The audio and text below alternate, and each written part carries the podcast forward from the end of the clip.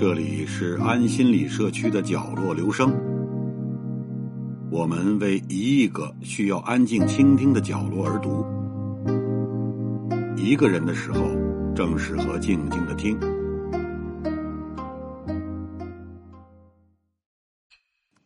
事故是中国人的生存之道。生活在现实中的中国人是不能一点事故也没有的。不过，同为事故，也不尽相同。大体上说，北京人的事故是悟出来的，上海人的事故则是算出来的。在北京，没有人教你事故，全看你有没有悟性，会不会悟。会悟的人，浑身都是机关，都是消息，眼皮子微微一抬，眼角不动声色的那么一扫，周围人的尊卑贵贱。远近亲疏、善恶好坏，就能猜个八九不离十。然后，该热乎的热乎，该冷淡的冷淡，该应付的应付，总不会吃了亏去。这正是一个礼教社会的事故，也是一个官僚社会的事故。官场上那些老谋深算或老奸巨猾的不倒翁，都有这种察言观色的本事。即便是再愚钝的人，如果久历官场，也多半会磨练出来。北京人虽然并非都是官儿，但官场既为场，就有场效应。北京既然是一个大官场，则场效应也就小不了。北京人生活在这样一个官气弥漫的士族社会里，耳濡目染是免不了的。只要在皇城根下转个圈儿。听听那些街谈巷议、飞短流长，那事故也就几乎不用学了。在这样一种氛围里启蒙开悟的北京人，首先学会的是如何处理人际关系。一个人在官场里混得好不好，靠的是什么？是人缘。只有上司赏识、同僚捧场，才能混得下去，并获得升迁和提拔。其实不但是官场。其他地方也一样，所以学会世故，首先要学会处人，而处人之道，又无非面子人情。北京人最懂这一套。比方说遛弯时见了熟人，都要请安问好，老没见您呢，多谢您呢，回见您呢，多穿件衣服，别着了凉您呢。这就叫礼数，也叫和气。因此，不会有人嫌啰嗦。这种礼数也是胡同四合院里训练熏陶出来的。老北京人都讲究处街坊，街坊里到的，谁家有个红白喜事、婚丧嫁娶，都要随个份子，道个喜或道个恼。自家有个什么新鲜好吃的，也愿意街坊邻里尝一口，是个心意。也是个礼数，虽然有时不免有些城市化，但仍透出浓浓的人情味来。这礼数是人情，也是世故。人情世故，在老北京人这里原本是聚为一体的。您来点什么？您猜怎么着？您在这儿听是不？您又棒槌了不是？都说北京人说话委婉。其实这委婉正是北京人的人情世故所使然，因为只有这么说，才显得对对方尊重，而且尊重里还透着关切，透着亲热，这就是人情。同时，也只有这么说，听的人才不觉得突兀，也才能听得进去。即便说是不同意见，也不会恼怒，说的人。也就不会得罪了对方，这就是世故。毕竟拳头不打笑脸，礼多人不怪，多点礼数没什么不好，没什么错。所以老北京人是不作兴像上海人那样直呼其名，也不作兴像上海人那样直统统的问人家农几岁的。只有对怀里抱着的小娃娃，才可以这么问。即便问这样的小娃娃，语气也不会是直通通的，而多半会笑眯眯的问：“小朋友，告诉爷爷几岁了？”如果是问上中学的孩子，就得问十几了；问中年人得问贵庚；问老年人得问高寿。这里边讲究大了，这讲究也是事故。中国传统社会是个尊老的社会，最怕的是把别人缩小了，同西方人生怕被人说老了正好相反。几岁是十岁以下的意思。这么问，岂非把人家当成了毛头小囡？长辈儿对晚辈儿，尚且不可有此一问。如果晚辈儿，这样问长辈儿，那就真是没大没小了。没大没小，也就是不懂礼数，而不懂礼数，也就是不会做人。正宗的北京人是不能不懂礼数的，他们的一举一动都归礼数管着，包括说话，也包括别的什么。所以，即便发生冲突，也不能骂人，只能损。比方说，骑车撞了人。在外地就会骂起来，瞎眼了，或者不会骑车就别骑。北京人就不会这么说，而会说：“哟，别在这儿练车呀。”都说北京人说话损或说话艺术，却不知这艺术是礼数造就的。因为礼数规定了不能骂人，可不骂心里又憋得慌，于是骂就变成了损，或者说变成了骂人的艺术。的确。礼数这玩意儿，是多少有点艺术性的。比方说，懂礼数的人，都有眼色。所谓有眼色，也就是懂得什么事儿可做，什么事儿不可做，什么话可讲，什么话不可讲，以及什么事儿该什么时候做，什么话该什么时候讲等等。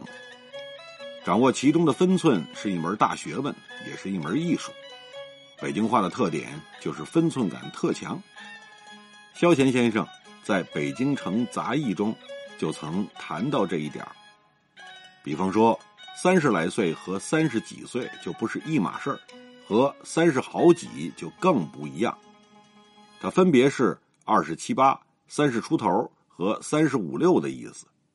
同样，劳驾、费心、借光、破费，虽然都是文明用语，都用于向人道谢或道罚。用处和用法也都不一样，这种细微的区别就是分寸感。实际上，人情世故都要适度，才合于理。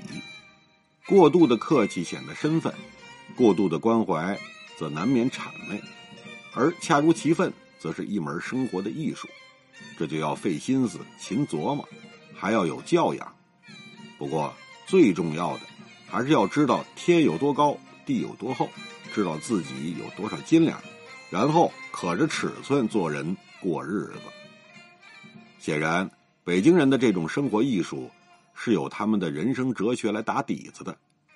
这个活法讲究的是心眼活泛，心里边透亮，活泛就不死心眼儿，透亮就不缺心眼儿，当然也不认死理儿。老北京人相信。天下没有不散的宴席，没有一个人吃得完的饭，也没有过不去的桥。无论好事坏事还能一个人包了圆了。所以露了脸用不着扬铃打鼓，背了时也不必蔫了吧唧。三十年河东，三十年河西，老黄河还请改道呢。人世间的事儿哪有个准数？风水轮流转，没准儿明儿。转到哪儿，瞎折腾什么呢？消停些吧，就是瞪着两眼数星星，也比折腾那没谱的事儿强。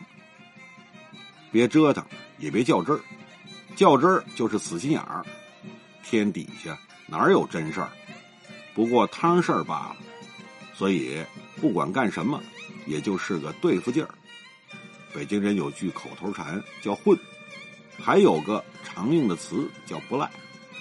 在他们看来，人生在世也就是个混子，比方说混日子、混事儿、混口饭吃等等。所有的人都是混，所有的事儿也都是混。要说有区别，也就是一个人混还是哥儿几个一起混，混得好还是混不好。混得好的就混个一官半职，混得差点儿也能混个度员。但不管好歹，都混下去就不赖。难怪北京人吃喝不讲究，活得那么马虎了，对付嘛。显然，这种世故是古都的智慧，也是农民的智慧。农业生产周期长，要能等；京城官场变故多，要能忍；而面对风云变幻、世事沧桑，要能对付。京都之中，地面之下，人们看的最多的是城头变幻大王旗，看得最透的是仕途险恶、天威难测、官运无常。今儿个。新科状元金榜题名，春风得意马蹄疾，一日看尽长安花。明儿个菜市口人头落地，大观园底儿朝天，眼看他起高楼，眼看他楼塌了，这就不能不让北京人世故起来。北京人的世故是他们历经沧桑的结果，这种久经沧桑，使他们身居台风眼处而能保有几分超然。使他们在静观中养成了多看两步棋的世故和通达，也使他们学会了忍耐。专制体制毕竟太强大，这种体制下的小民也毕竟太微不足道。强大的皇权要消灭它，比碾死只蚂蚁还便当。他们不能不学会忍耐，忍耐正是老北京市的世故的要害和精义。穷忍着，富耐着，睡不着眯着。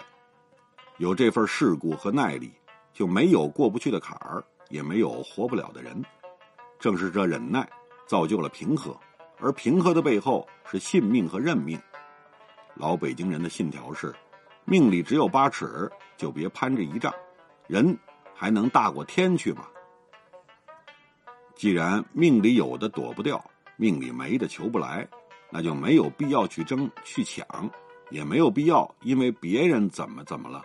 而自己没能怎么怎么，就浑身不自在，一肚子的别扭，这就是自个儿跟自个儿过不去了。要知道，一个人能吃几碗干饭，自己清楚，别人也清楚，而和年头较劲，简直是和自己找别扭。再说，就算怎么怎么了，又怎么样呢？也不怎么样。做得人上人，滋味又如何？当老板来钱快。事儿还多呢，还是混吧。显然，正如赵元所说，正派北京人的世故里，有着阅识太多、见识太明的悲愤沉痛。看透了，又无可奈何。于是，无可奈何到了极点，反而变成了平和。平和也造就了幽默，诙谐幽默几乎是北京人的标志性性格。谁都知道，北京人说话特逗。普普通通的事情，普普通通的话，到了他们嘴里就可乐可笑。比如脸上有雀斑，叫撒了把茶叶沫，这就形象又行动，怎么想怎么可乐。难怪有人说，听北京人说话就像听相声了。要论说话俏皮，北京人可真的没得比。北京人为什么特别会说话呢？这就说来话长了。我想，除了北京是个古都，历史悠久、积淀深厚，宫廷语言和市井语言雅俗兼备外，长期保持着和周边农村以及少数民族的联系，也是一个重要的原因。我们知道，农村语言、民间语言和少数民族语言，往往比官方语言、文人语言更生动鲜活，而这。也正是北京话的特点，比如说窝心就比说难受好，说蒙膝盖颈就比说隐瞒生动的多，说一个人不爱回家是没脚后跟儿，就不但生动而且俏皮了。事实上，北京人当中那些最形象生动、鲜活来劲的词汇和说法，比如擦黑儿、撺掇、保不齐、牌亮等等。便不是来自农村，就是来自少数民族。比方说打发、巴不得、悄没声就是满语；而找茬、护犊子、车轱辘话，则无疑来自农村。萧乾先生曾讥赏：“瞧您这闺女模样出落的多水灵啊！”这句话，认为出落带有发展中的含义，水灵。则除了静态的美外，还有雅、娇、甜、嫩等素质。但不难看出，出落也好，水灵也好，都是农民的语言。尤其是水灵，马上让人联想到带着露珠的鲜嫩瓜菜。也许正是因为善于向人民群众和少数民族学习，所以尽管北京是中国最大的官场。可北京人说起话来却并没有官气。如果说生动鲜活是向农民和少数民族学习的结果，那么诙谐幽默则源于北京人的世故与平和。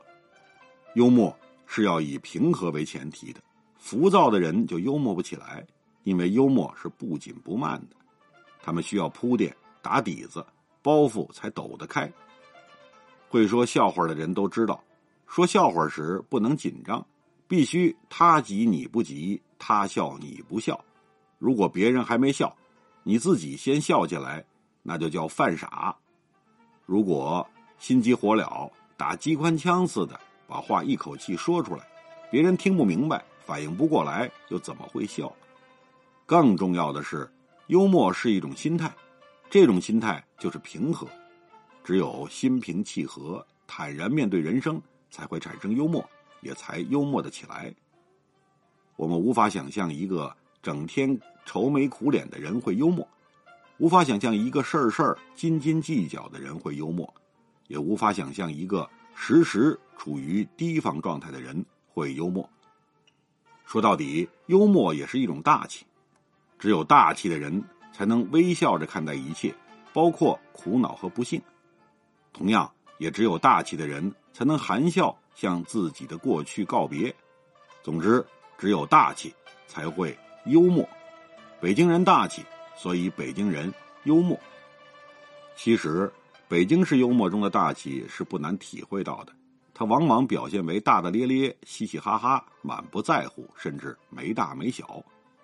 比方说，称邓小平为老邓，称戈尔巴乔夫为老哥。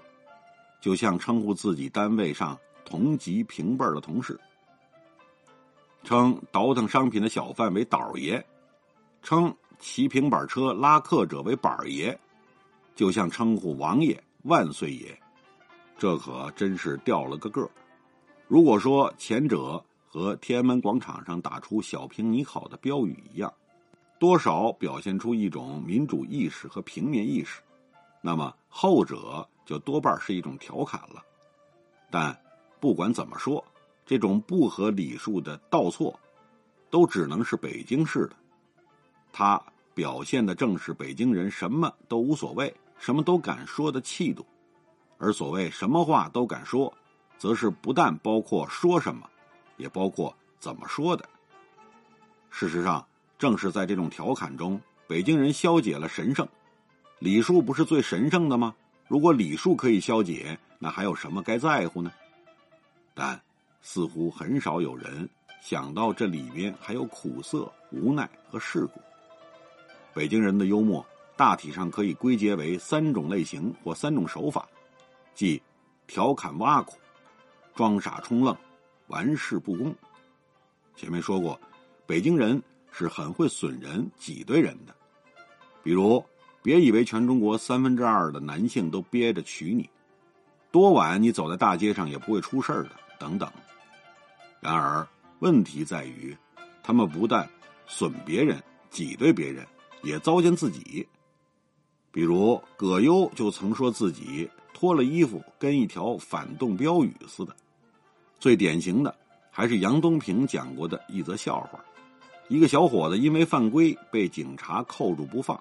情急无奈之下，竟冒出这么一句话：“您就把我当个屁给放了吧。”结果围观者哄堂大笑，警察也只好放人儿另一个有异曲同工之妙的故事：一个平时怕老婆的人，偶然和老婆顶了起来，老婆大怒，反了你小子！该人马上赔不是，哪儿敢呀？这两天也就是有了俩臭钱儿，就像耗子腰里别了杆枪，起了打猫的心思，老婆也只好一笑了之。显然，在这里，两个当事人都表现出一种装傻充愣、自我作践的态度。这种态度，用王朔的话说，就是千万别把我当人。这就是世故了。事实上，只有世故的人才能装傻充愣，因为装傻充愣的背后，实际上是玩世不恭。人生在世，也就那么回事儿，谁也别太当回事儿，谁也别太较真儿。所以。谁也别太把自己当人，何况我不是人，你也不会是人。我不把自己当人时，我其实也没把别的什么人当人。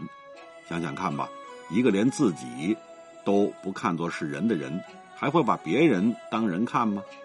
就拿前面那个笑话来说，便推敲不得。表面上那个小青年是在作践自己，仔细一琢磨。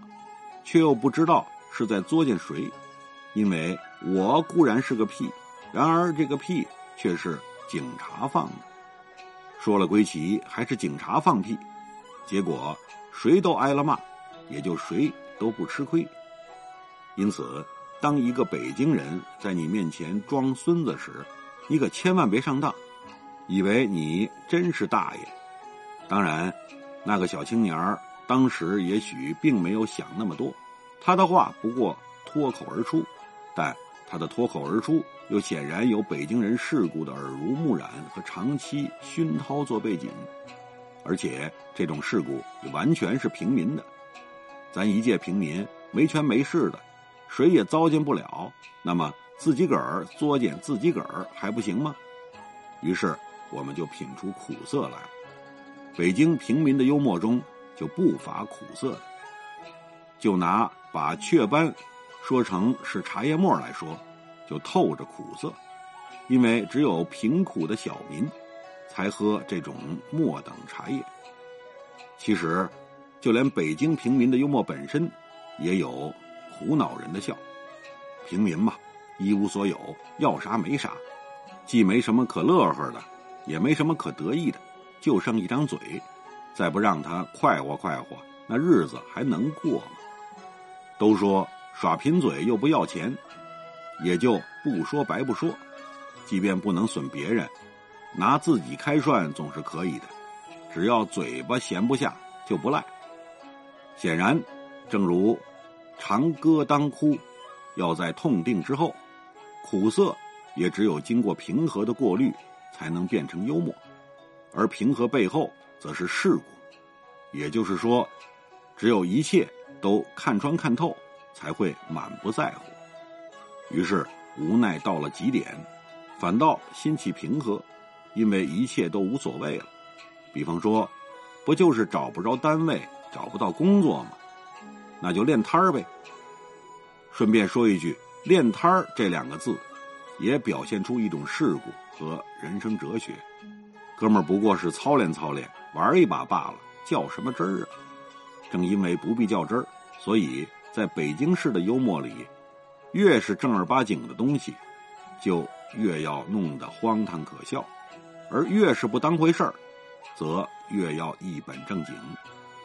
比如王朔的一部小说中，一个名叫马青的人就这样语重心长的对他的哥们儿说：“你就别一个人混了，咱们还是一起混吧。”人多力量大，敢叫日月换新天。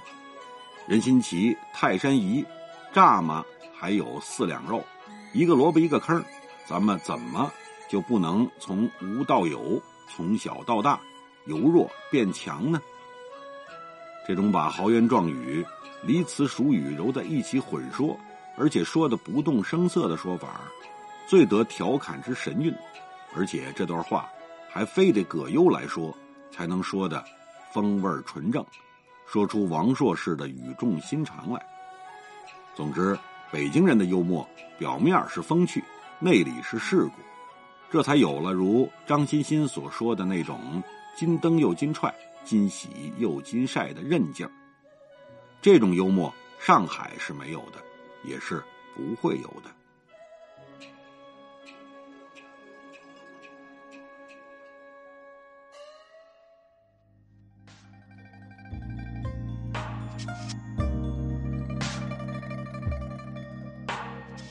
以上为您朗读的是选自易中天老师所写的一篇文章。谢谢来自每个角落的会心倾听，请记住这里，我们在一起呢，咱们天天见。